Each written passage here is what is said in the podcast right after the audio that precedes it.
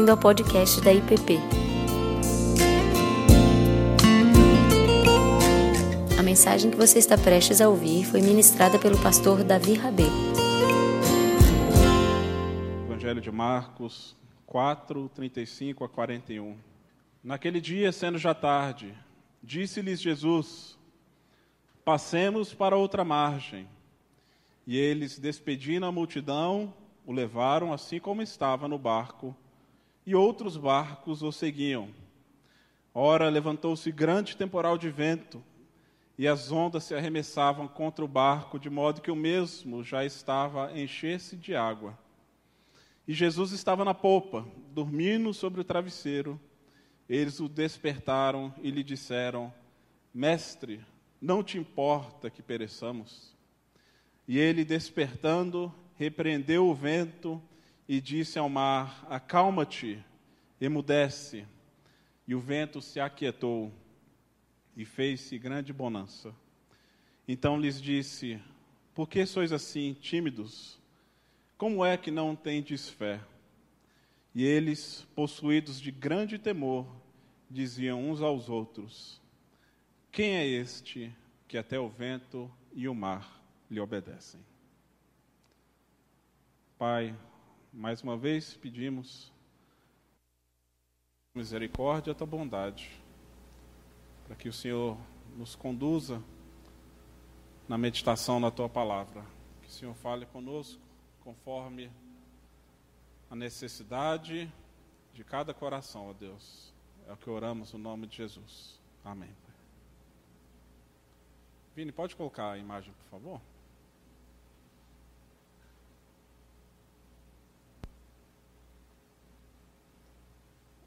Uma das disciplinas que eu fiz enquanto estava no Regent, uma matéria chamada Imaginação Cristã, que fazia reflexões teológicas sobre as relações entre a fé, entre a teologia e a prática artística, e entre a nossa imaginação, e de que maneira a fé molda a imaginação. E uma das grandes propostas do Regent e dessa disciplina era ir para além da teoria, nos fazendo ter contato também com artistas, com artesãos, com pessoas que estão ah, trabalhando com esse meio e que de algum modo conseguem relacionar a sua fé com o seu fazer artístico. E ah, não apenas é levado para a gente imagens, como a gente tinha oportunidade de visitar estúdio de alguns desses artistas. E um desses estúdios que a gente pôde visitar foi desse artista que é de Vancouver, chamado David Robinson. Ah, ele é um escultor, um artista plástico. Seu pai esteve envolvido com o Regent, se eu não me engano, ele era ah, pastor. Ah, e o, o David tinha algumas questões e crises de fé. E uma das maneiras de expressar um pouco da angústia do seu coração era por meio ah, das suas grandes obras. E ele fazia esculturas pequenas e outras ah, bem grandes. Fazia não apenas para ambientes cristãos, tinha obras dele ah, no Regent, se você for lá, você vai poder ver algumas delas, mas outras que eram comissionadas pela prefeitura da cidade, por empresas, por escritórios de advocacia, que viam a qualidade do seu trabalho e tinham interesse de ter uma peça ah, dele lá. Alguns anos atrás eu mostrei, acredito, que essa obra aqui, então para aqueles que já viram, eu peço desculpa, mas para aqueles que não viram, essa é uma obra dele chamada Windward Calm. Ele está aí fazendo o preparo dessa escultura de uma moça, pode passar o slide.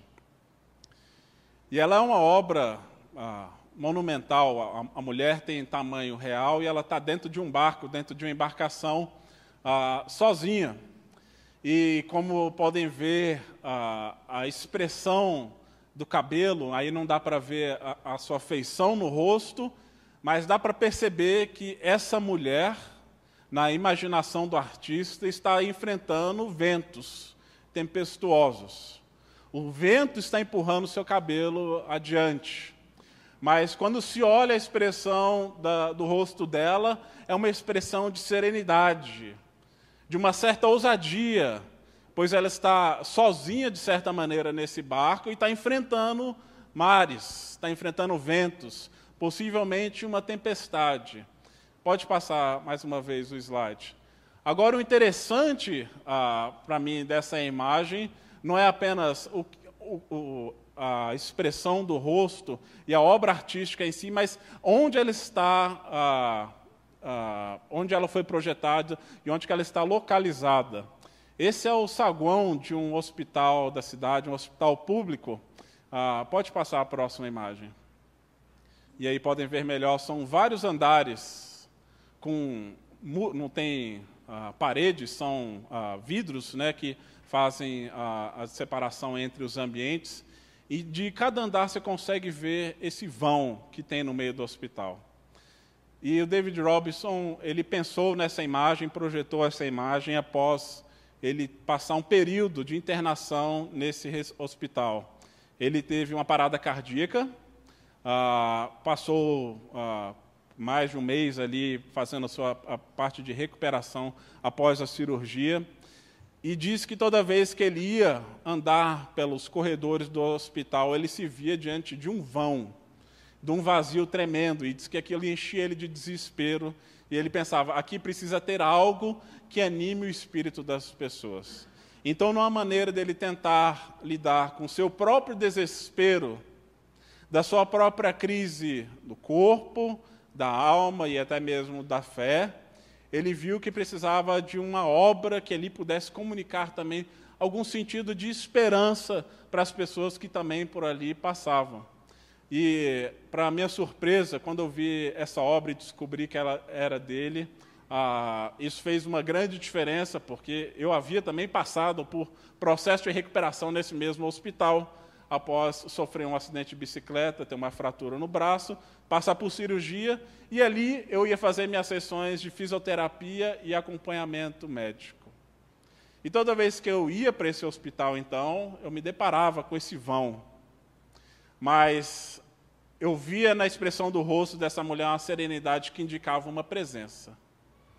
E todas as vezes que eu, que eu via essa imagem, eu me lembrava desse texto de Marcos, dessa passagem de Jesus que foi retratado por inúmeros outros artistas. Tem uma outra obra de, de Rembrandt, muito famosa, muito conhecida, belíssima, dos discípulos com um barco no meio da tempestade. Enquanto os discípulos estão todos na escuridão, a luz brilha sobre o rosto de Jesus adormecido. Na semana passada, nós demos início a uma série de reflexões acerca das perguntas difíceis de Jesus. E as perguntas que nós encontramos nos evangelhos que Jesus faz, então, a seus discípulos, aos seus ouvintes, aos seus seguidores, aos seus interlocutores, vimos que essas são perguntas difíceis, não porque elas são pegadinhas. Aliás, muitos dos seguidores de Jesus, como os fariseus e mestres da lei, faziam perguntas para Jesus em forma de pegadinha, tentando pegá-lo em alguma incoerência. Mas as perguntas que Jesus faz em resposta não são uma pegadinha para pegar as pessoas no seu erro, nem mesmo na sua incoerência. Elas não são difíceis, como eu disse semana passada, porque requerem de nós uma resposta teológica bem elaborada, com palavras complicadas, um pensamento filosófico complexo. Elas são difíceis porque requerem de nós uma resposta pessoal. Semana passada falamos sobre a passagem do encontro entre Jesus e Bartimeu, o cego que é curado. E Jesus faz uma pergunta que aparentemente é óbvia para ele. Ele diz: O que queres que eu te faça? Mas Jesus quer saber dos compromissos do coração de Bartimeu, a fim de então realizar a sua obra. Nós, hoje aqui, meditamos numa outra pergunta de Jesus que ele faz a seus discípulos e vem aqui uma pergunta dupla: por que vocês estão com medo? Por que ainda não tendes fé? E vimos semana passada também que as perguntas fazem parte da pedagogia de Jesus, do seu modo de ensinar e pastorear. É uma arte mais do mestre do que do discípulo. Enquanto todos os as pessoas que passaram por Jesus, que foram relatadas nos evangelhos, fizeram um total de 141 perguntas para Jesus. Jesus faz outras 217 em volta, de volta para, para os seus seguidores. E é interessante que aqui todo esse texto em meio a, a toda a crise que é gerada, é um diálogo quase todo de perguntas. Diante da tempestade, os discípulos fazem uma pergunta a Jesus. Jesus reage, fazendo duas perguntas para ele, e depois a reação dos discípulos é também novamente uma outra pergunta. E nós vamos refletir então sobre essa pergunta que Jesus faz aos seus discípulos: Por que vocês estão tímidos? Por que vocês estão com medo? Por que, que Jesus associa o medo com a falta de fé? E essas são perguntas que eu precisei responder, não apenas no hospital, mas em diversos momentos da vida e da caminhada. Momentos onde parece que as coisas fogem do controle, onde as tempestades e as ondas se levantam contra a nossa vida numa sensação de insegurança, incerteza, falta de controle Muitas vezes nós somos confrontados e precisamos lidar também com o vazio, com o medo do desconhecido, e encontrar e ouvir a voz do Mestre, que acalma todas as coisas. E aqui, no capítulo 4, o texto nos revela que Jesus passou o dia ensinando uh, para as multidões à, à margem do mar da Galileia. Foi um dia longo para Jesus. E aqui nós temos várias parábolas que ele conta ao longo desse período. E ele estava à beira do lago, do Mar da Galileia, que é um lago de água doce, mas de grandes proporções que tem na região de Israel. É um lago que tem 19 quilômetros de comprimento, 13 uh, ah, de extensão. Portanto, é um mar grande, de proporções maiores que estamos acostumados. E ao fim do dia, ele se vê cansado. E ele diz para os seus discípulos: Vamos para o outro lado. E essa passagem é bem conhecida, sabemos o que, que os espera na medida em que eles atravessam o mar da Galileia. Essa que era para ser uma travessia comum, rotineira e ordinária para os discípulos de Jesus, que eram pescadores profissionais, homens experientes, sabiam como manejar embarcações, sabiam como lidar com ondas. Esse era um lago, porém as, as condições dele faziam que, que, vez ou outra, surgissem tempestades ali. Os homens estavam acostumados com essas realidades, mas de repente eles foram surpreendidos com algo que eles nunca haviam visto. O barco que eles estavam começa a se encher, e diz que, junto com esse barco que estava Jesus e os outros discípulos, haviam outros barcos que também o acompanhavam. Então Jesus e os discípulos não saíram sozinhos, apesar deles quererem atravessar para ter sossego, outros barcos o acompanharam. Agora imagine vocês, se a coisa ficou ruim para os discípulos que tinham Jesus no barco, imagine os barcos que não tinham Jesus. Na antiguidade, o mar, as grandes porções de água, os oceanos, eram tidos como símbolo do caos, daquilo que é incontrolável, de uma força indomável. Até mesmo era associado com forças demoníacas, com forças hostis. Ou seja, ninguém era capaz de controlar o mar. Ninguém era capaz de fazer ondas cessarem. E quando eles estão, então, no, mar, no meio do mar, ah, esse lago, que fica 213 metros abaixo do nível do mar, mas é muito próximo do Monte Hermon, cujas correntes geladas descem e no encontro da, da massa quente do lago com a massa fria do, da montanha formam grandes tempestades, esse homem se vê em apuros. Atualmente, até mesmo hoje, se você visitar Israel, o Mar da Galileia continua sendo um ponto turístico importante no turismo e na economia ali das cidades que tem ao redor. O lago tem piers, tem restaurantes, tem passeios ali de barco, as pessoas cruzam e usam ali como meio de transporte, mas vira e mexe tempestades acometem ainda hoje o mar da Galileia. Não é comum, mas vez ou outra o estrago acontece, de modo que as pessoas até hoje são surpreendidas Aliás, em maio de 2022, houve uma dessas tempestades, no qual as ondas se levantaram e arrebentaram com os pias e as calçadas, invadindo as lojas que haviam ali ah, na região do, ao redor do Mar da Galileia. Agora imagine vocês num lugar, num lago, onde chegam ondas de até 3 metros, numa pequena embarcação. Esses homens eram preparados para lidar com adversidades, mas não com essa adversidade. Não com esse tipo de força hostil, não com esse tipo de caos que era instalado, não com esse tipo de situação que estava completamente além do entendimento, do controle, da expertise, da técnica deles. E aqui há um contraste tremendo, porque de um, de um lado nós temos pescadores experientes e profissionais em completo desespero, mas temos um carpinteiro que dorme ao fundo do barco. O contraste entre a expressão de cada um deles e as reações diante das adversidades não podiam ser maiores. O barco está se enchendo, esses homens estão gritando, achando que vão morrer, tentam esvaziar o barco, mas Jesus dorme. Jesus dorme. Jesus está cansado.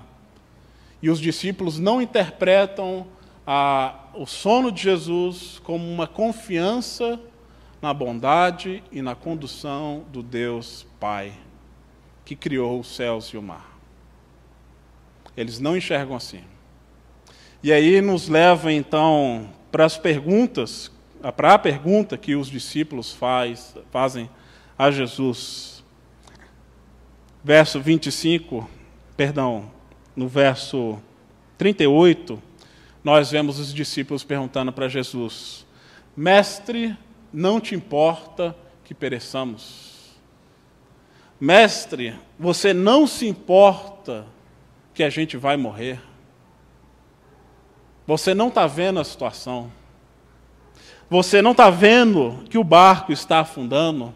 Mateus 8, 25 nos traz que eles ainda faziam outras afirmações do tipo: Senhor, salva-nos, perecemos. Agora, veja que muito provavelmente os discípulos não imaginavam que Jesus tinha poder para parar uma tempestade. Aqui Jesus já havia feito curas, já havia curado cegos. Nós vimos isso na semana passada, como ele também o faz com outras pessoas. Ele já havia expulsado demônios. Agora, controlar mar, homem nenhum é capaz de fazer isso.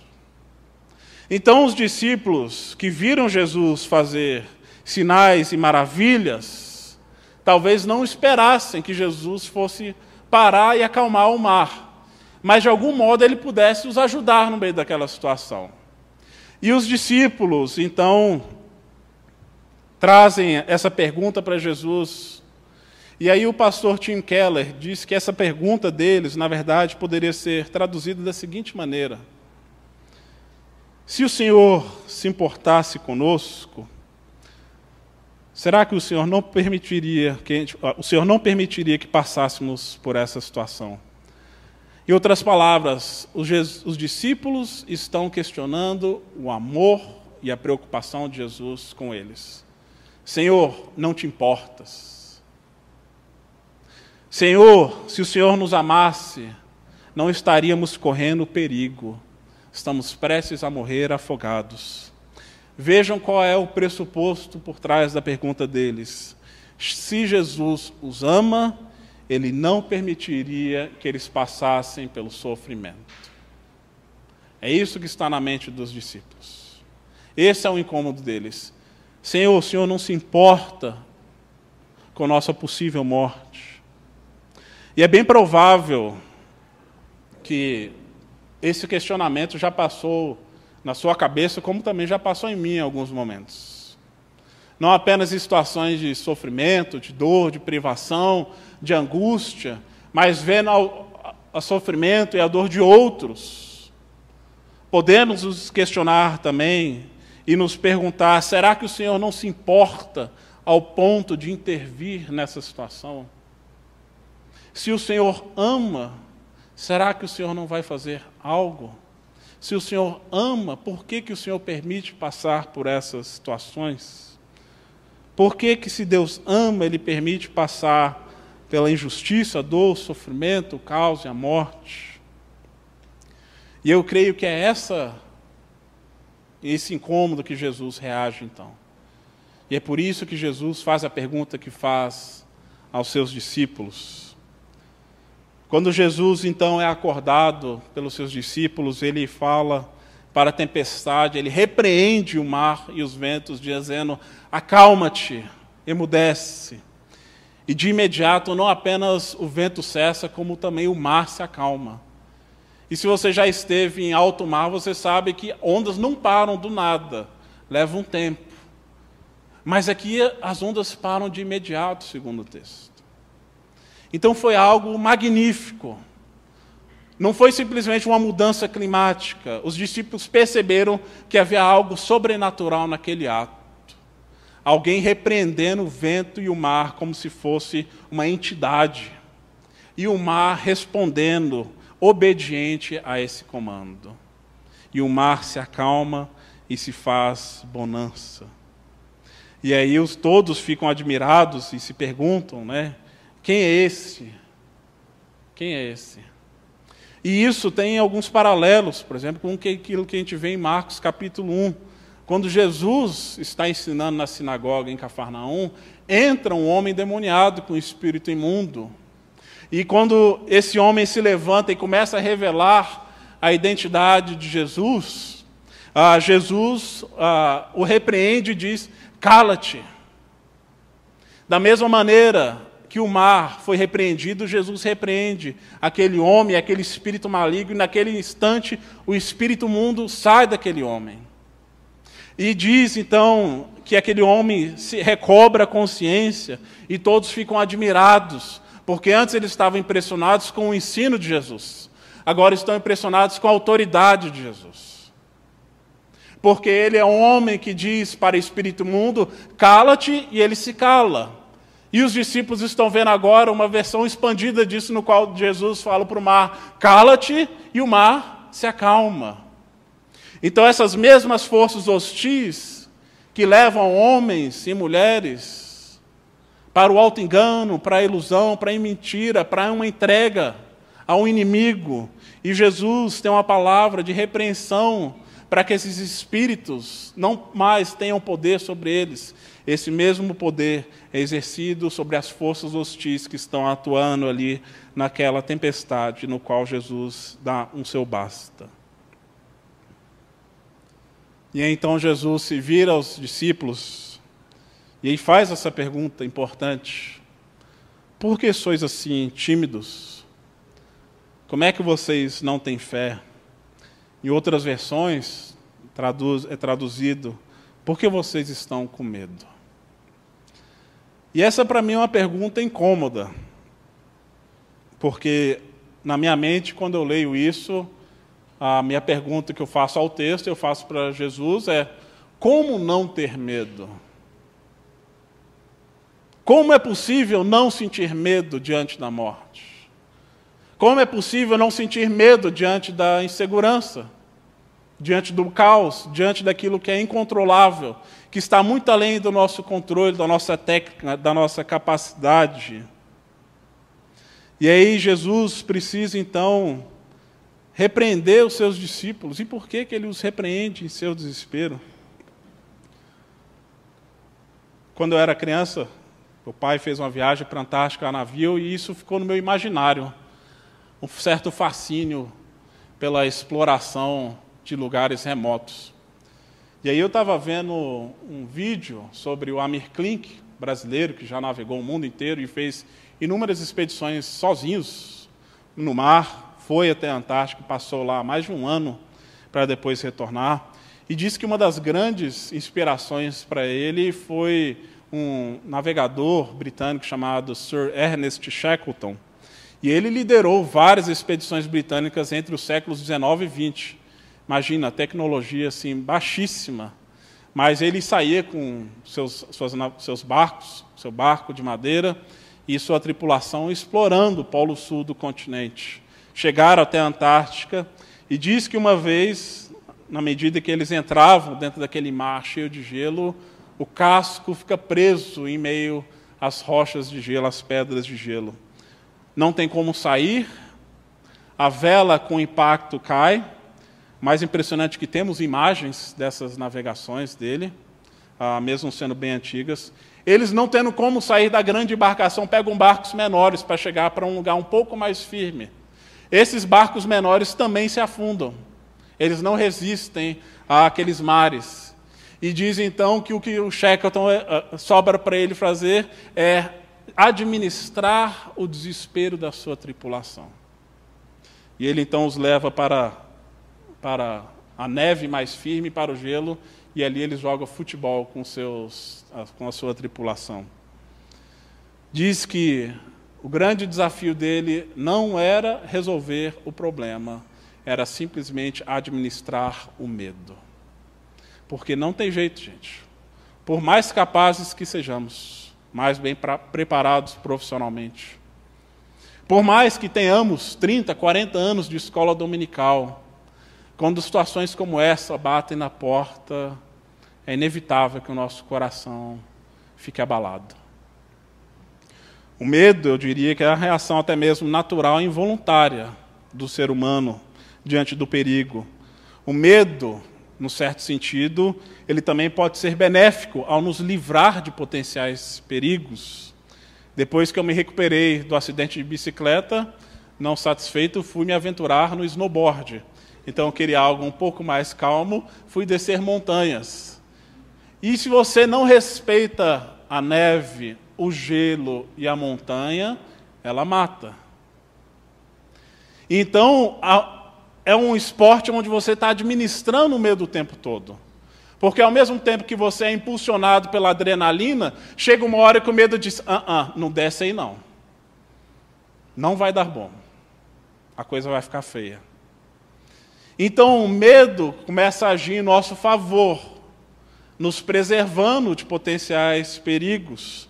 Na medida que a gente cresce, tem família, tem filhos, vamos ficando mais cautelosos, ou pelo menos deveríamos ser, né? mais disciplinados. A gente corre menos no trânsito, a gente tem medo, tem medo de perder.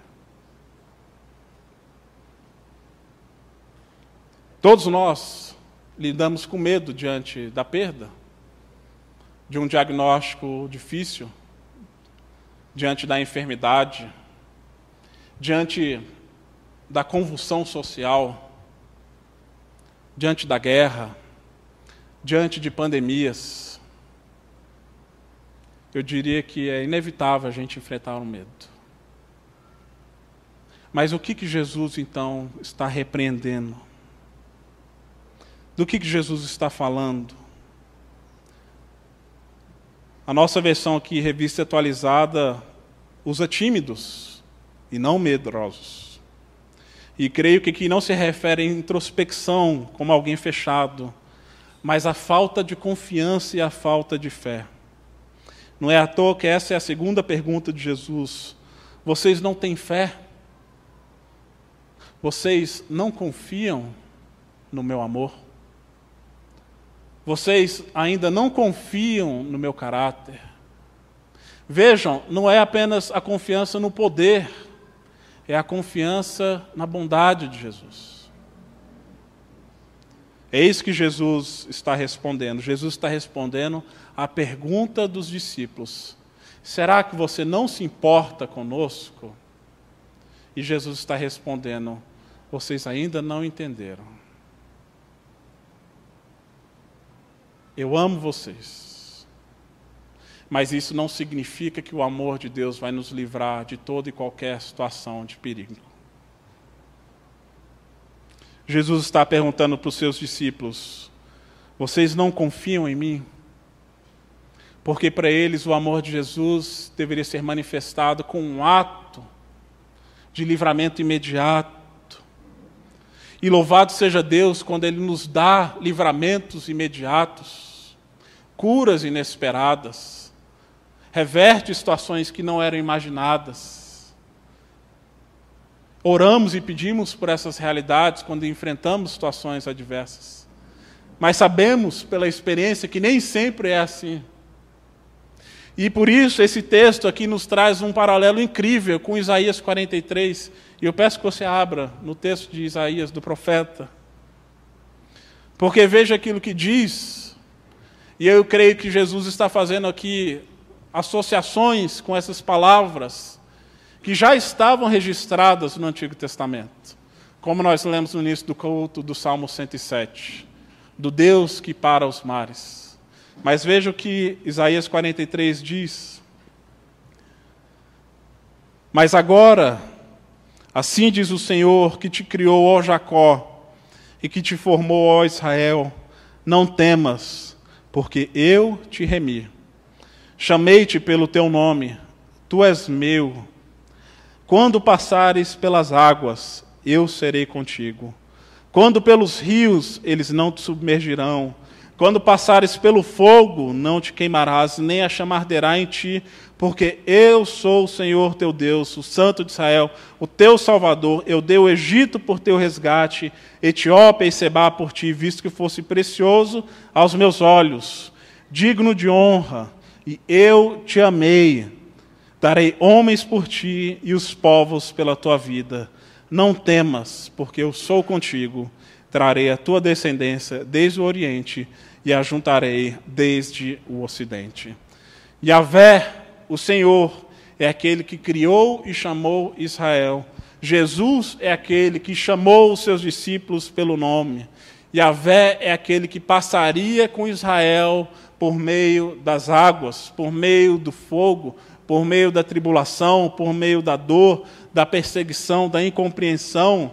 Mas ele mesmo diz: Não temas, eu vou te salvar eu vou te remir, eu vou fazer uma obra ainda maior diante desse cenário. As águas, o fogo não, vai, não vão te separar do meu amor por vocês. É o que o texto está dizendo. Vocês são preciosos aos meus olhos. Eu amo vocês. Não temas, porque eu estarei contigo. A pergunta não é se vamos passar pelas águas ou pelo fogo, mas o que o texto diz é quando nós passarmos pela água e pelo fogo. Todos nós, em algum momento da nossa caminhada, e a igreja em sua peregrinação rumo ao reino celestial, todos nós vamos enfrentar água e fogo em momentos da nossa caminhada. E a pergunta que é: aonde está depositada a nossa confiança?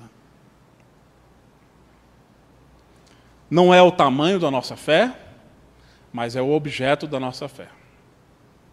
E o que o texto está dizendo é que Deus, Ele vai dar a vida por nós. Não há garantia de que Ele vai mudar de uma maneira miraculosa todas as circunstâncias, mas Ele vai estar presente em todos os momentos da nossa vida, da nossa caminhada. De tal modo que nós jamais passaremos por essas situações sozinhos. Um comentarista bíblico, ao falar e comentar sobre esse texto, ele diz que o milagre da tempestade não nos ensina a suportar com paciência as adversidades, porque Jesus elimina imediatamente do, o problema. O ênfase nessa história está em quem Jesus é, e não como ele resgata seus discípulos inquietos do perigo sempre que eles clamam a ele. Não se pode esperar uma intervenção milagrosa que acalme todas as tempestades da vida. As tempestades são a parte da vida da qual ninguém escapa, diz esse comentarista. Mas o que, que ele diz? Qual é o objetivo da história? Revelar quem Jesus é, a sua grande obra e os sinais que vão acompanhar o seu reino messiânico. E a nossa certeza de que Ele está conosco em todos esses momentos, nos conduzindo tanto em meio às tempestades, tanto em meio aos passos verdejantes, mas também caminhando conosco em meio aos vales sombrios.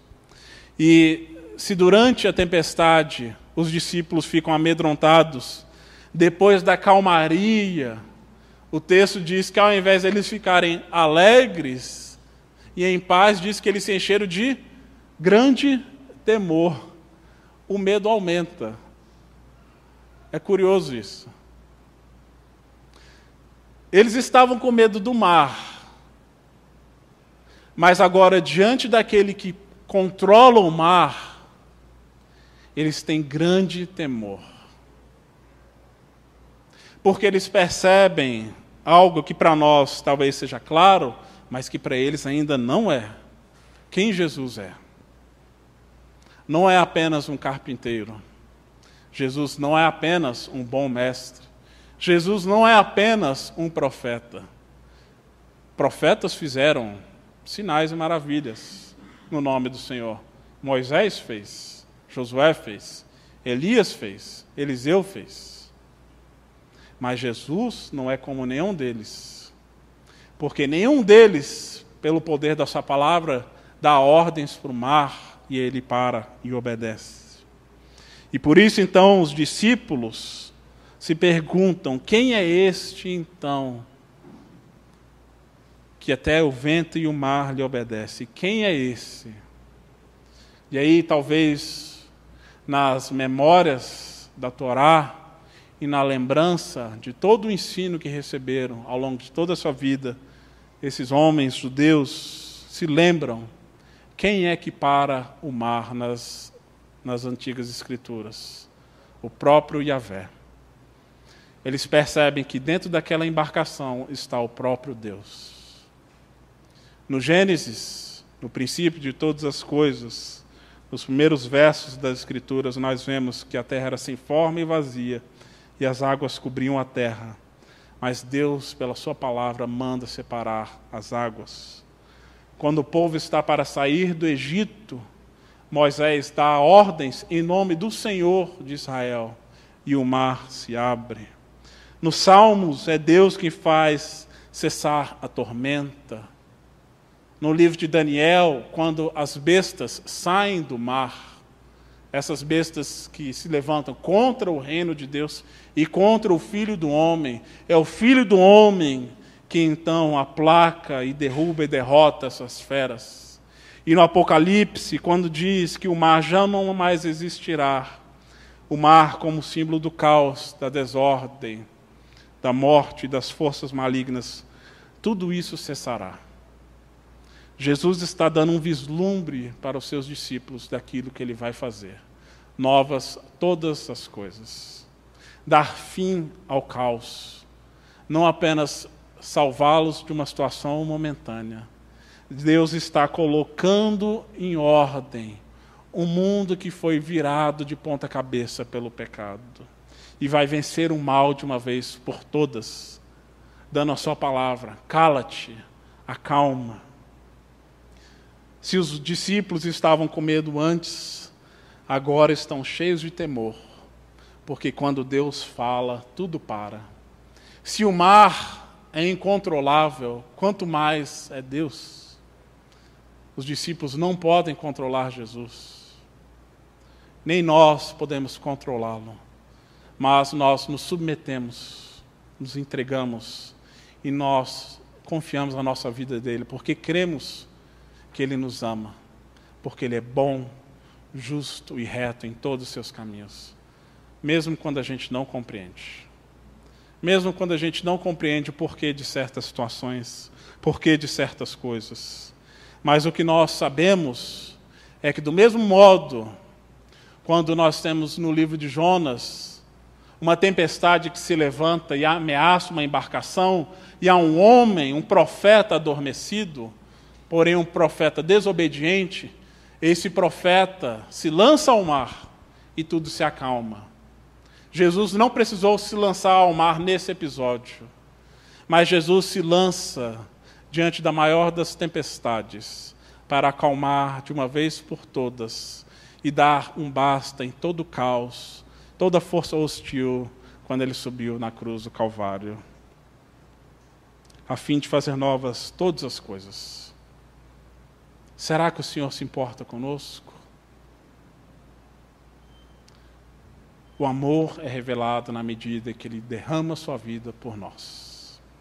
Esse é o amor que importa. De alguém que se deu por nós, para fazer, fazer cessar todo o caos da humanidade. Ainda esperamos e aguardamos esse dia. Fazemos isso com confiança, não com desespero. Não quer dizer que não passaremos por tribulações e por vezes não sentiremos medo, mas nós sabemos quem está no controle das nossas vidas. É o próprio Deus, não é apenas um homem. E por isso, podemos, juntamente com o apóstolo Paulo, nos perguntar: quem nos separará do amor de Cristo? Será tribulação, angústia, fome, perseguição, perigo, espada. Por amor de ti, somos entregues à morte. O dia todo fomos considerados como ovelhas para matadouro.